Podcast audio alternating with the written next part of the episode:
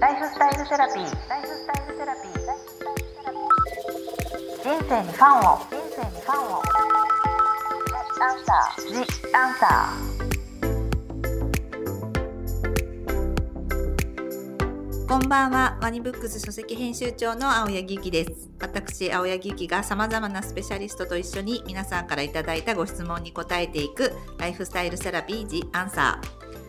今回のゲストは8月13日に新刊コリアセンスの発売を控えている韓国在住ライターの東山サリーさんをお招きしました。東山さんよろしくお願いします。よろしくお願いします。今回は東山さんが韓国在住ということで韓国とリモートでつないでおります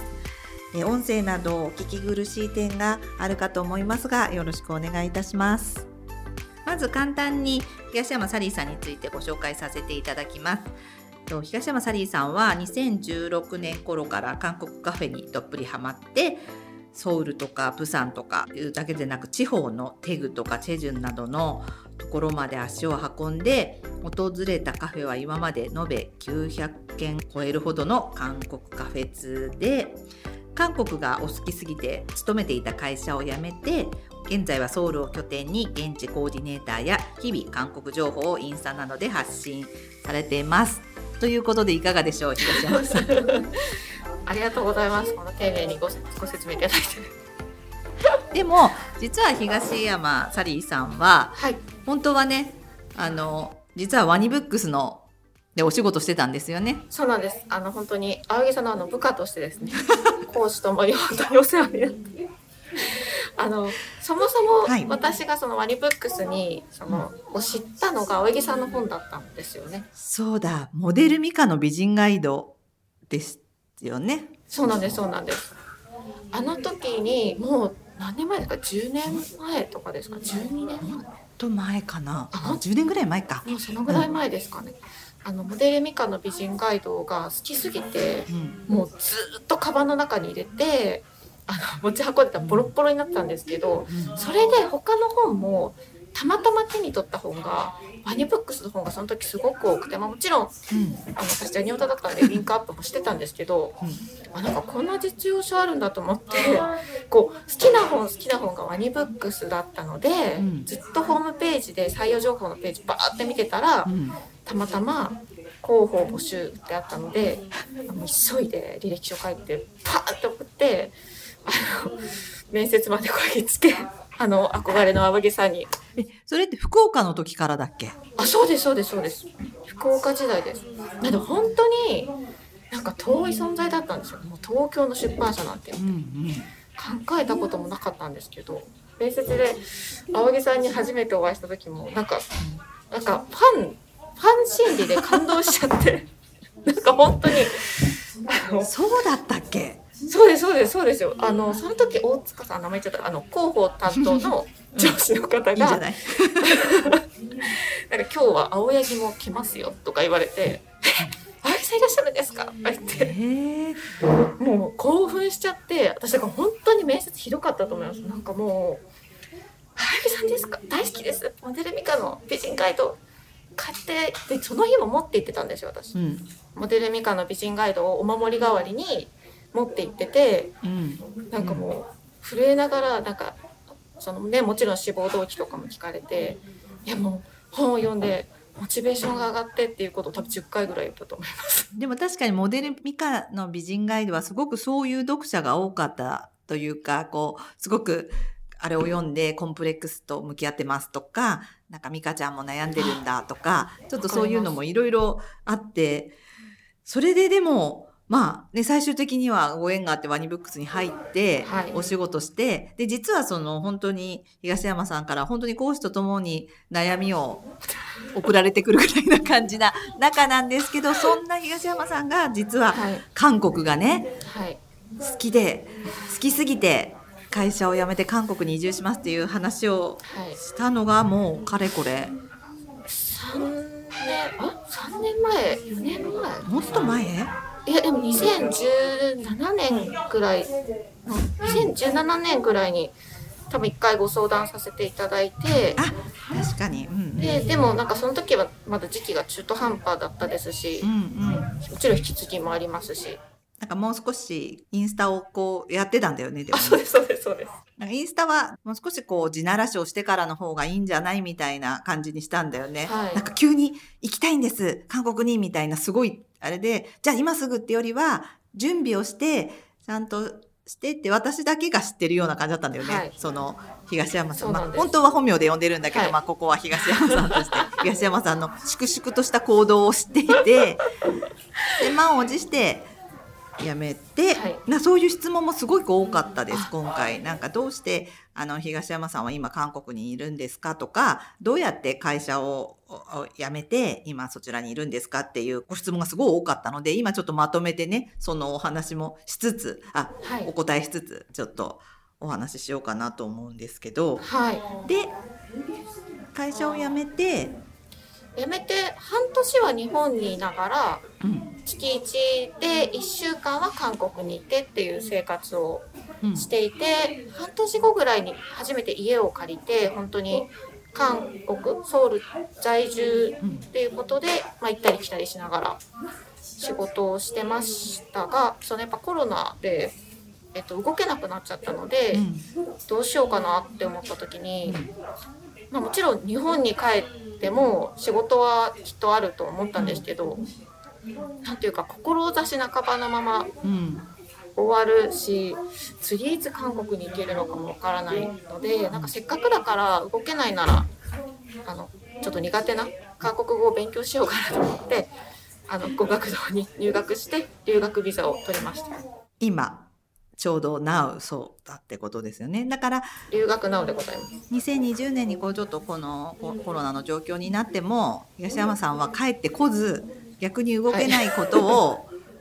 まあいい意味ポジティブに変換してそこできっちり韓国語をまあねあの習っててかなりできてる状況で私も一緒に一冊目の本作った時は韓国の、ね、取材行った時は全然お話できてたけどさらにもっとおお優しい お優しいさらにもっとはい勉強しようと思って今は留学ビザをちょうど取ったところみたいなも感じ。う取って1年経ちましただって今はじゃあ実際インスタグラムでいろんなものを発信しながら勉強してる状況。そうですね。あとやっぱりそのリモート旅とか、まあなんかその観光公社さんとのお仕事とか、まあなんかやっぱりこっちの最新情報を伝えるっていうことを目標にしてお仕事をしたりしてますか。現地情報を伝えるっていう感じ。確かに今逆に行けなくてでも韓国のこと知りたいとかいう人たちは多いですもんね。そうですね。あとこっちの素敵なものをうんこう日本に送って販売したり、あとあのこれもまあお仕事の一環なんですけど、うん。東京にあるセレクトショップのうん。オーナーと一緒にお仕事をして、うん。なんかそこのオリジナルアイテムを作る時に韓国で作ってるのでうん。なんかそれを私がこっちの工場の人とやり取りして作ったりとか。そういうなんかそういうのも。はい現地ならではのお仕事かなと思います。なんかやっぱりそれはちょっとリモートでやるのは難しいと思う。私が記事とか見に行ってうん「あこれどうですか?」まあもちろんねそのプロダクト作りのプロがいるからできることなんですけど、うんうんうん。あのもともと韓国好きで行ってでもそのそもそも韓国好きの今回あの一冊目の本はい。をワニブックスから出して、で今回、はい。あの2冊目がねあの、はい。とうとう8月13日に発売になるそれは本当にこの韓国雑貨とか今お話ししたのがすごいお好きでそれをもうギュッと詰まった本なんですよね。はい、あの私の物欲と、うん。あの愛が詰まった一冊になっております。コリアセンス。本当に物欲すごいなこの人って思われる。でもその物欲はエネルギーだもんね本当に。いや本当に本当にそうです。やっぱりこれ買いたいから頑張るみたいな。で今回のこのコリアセンスはそういうカフェだけじゃなくてもう雑貨から洋服からもう全て。あのインテリアショップから全て、でラストはもうあの私が愛する韓国カフェを作る空間デザイナーさんたちにインタビューしたあのストーリーとかもちょっとだけ入れさせていただいて、まあ、でも主に本当に韓国にで買える雑貨インテリアとかですね。オンラインショップも日本から買えるオンラインショップもちょこちょこと、うんはい入れさせていただきました。ねあのー来週とかはどうしてそんなに韓国カフェにはまったのかとか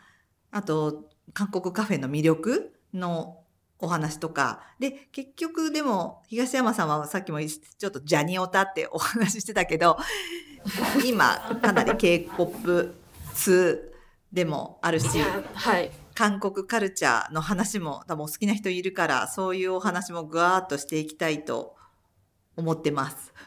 ぜひ、はい、なので今回はじゃあいこの新刊コリアセンスの中でまだねできたばっかりでまだ実は東山さんの方には届いてなくて今日本当にできてこれから韓国便のに乗るんですけど 楽しみおです。すめというすか読んでほしい感じの。はどこですか？ななんかやっぱりそのタイトルがもう本当にそのままなんですけどまあうんセレクトショップとかだと正直やっぱり日本でも買えるものたくさんあると思うんですよ。結局アメリカとかヨーロッパのものって日本にもたくさん入ってきてると思うのででも私がやっぱりいいなって思うのはその韓国の人たちのディレクション力だったりなんかその空間センス作り